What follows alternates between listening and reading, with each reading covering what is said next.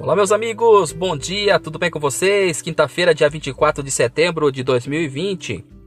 Eu sou o Gleison Souza, estou chegando aqui para deixar para você mais um podcast com a mensagem do dia. Através das plataformas da Rádio Fórum Waves, estamos transmitindo para Toledo, para todos os cantos do Paraná, para todos os cantos do Brasil e agora também para todos os cantos do mundo. E a mensagem de hoje se chama Filosofia de vida. Havia um garotinho que tinha um mau gênio.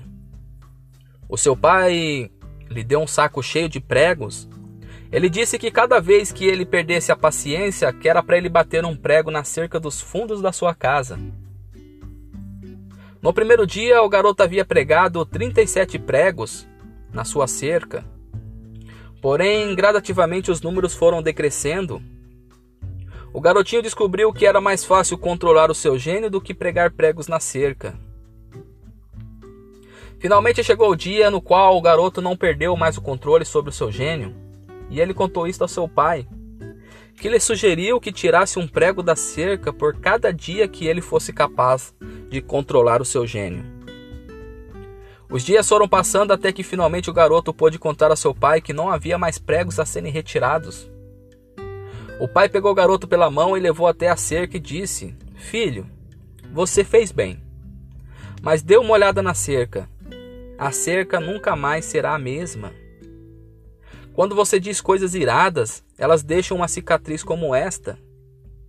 Você pode esfaquear um homem e retirar a faca em seguida, e não importando quantas vezes você diga que sente muito, a ferida sempre continuará ali.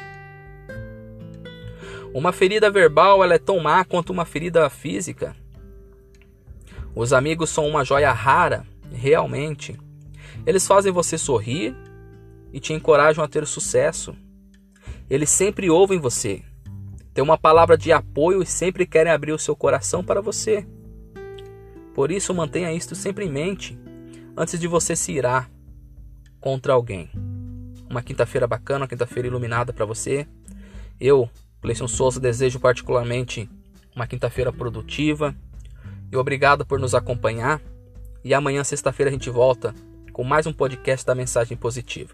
Fique com Deus e até amanhã.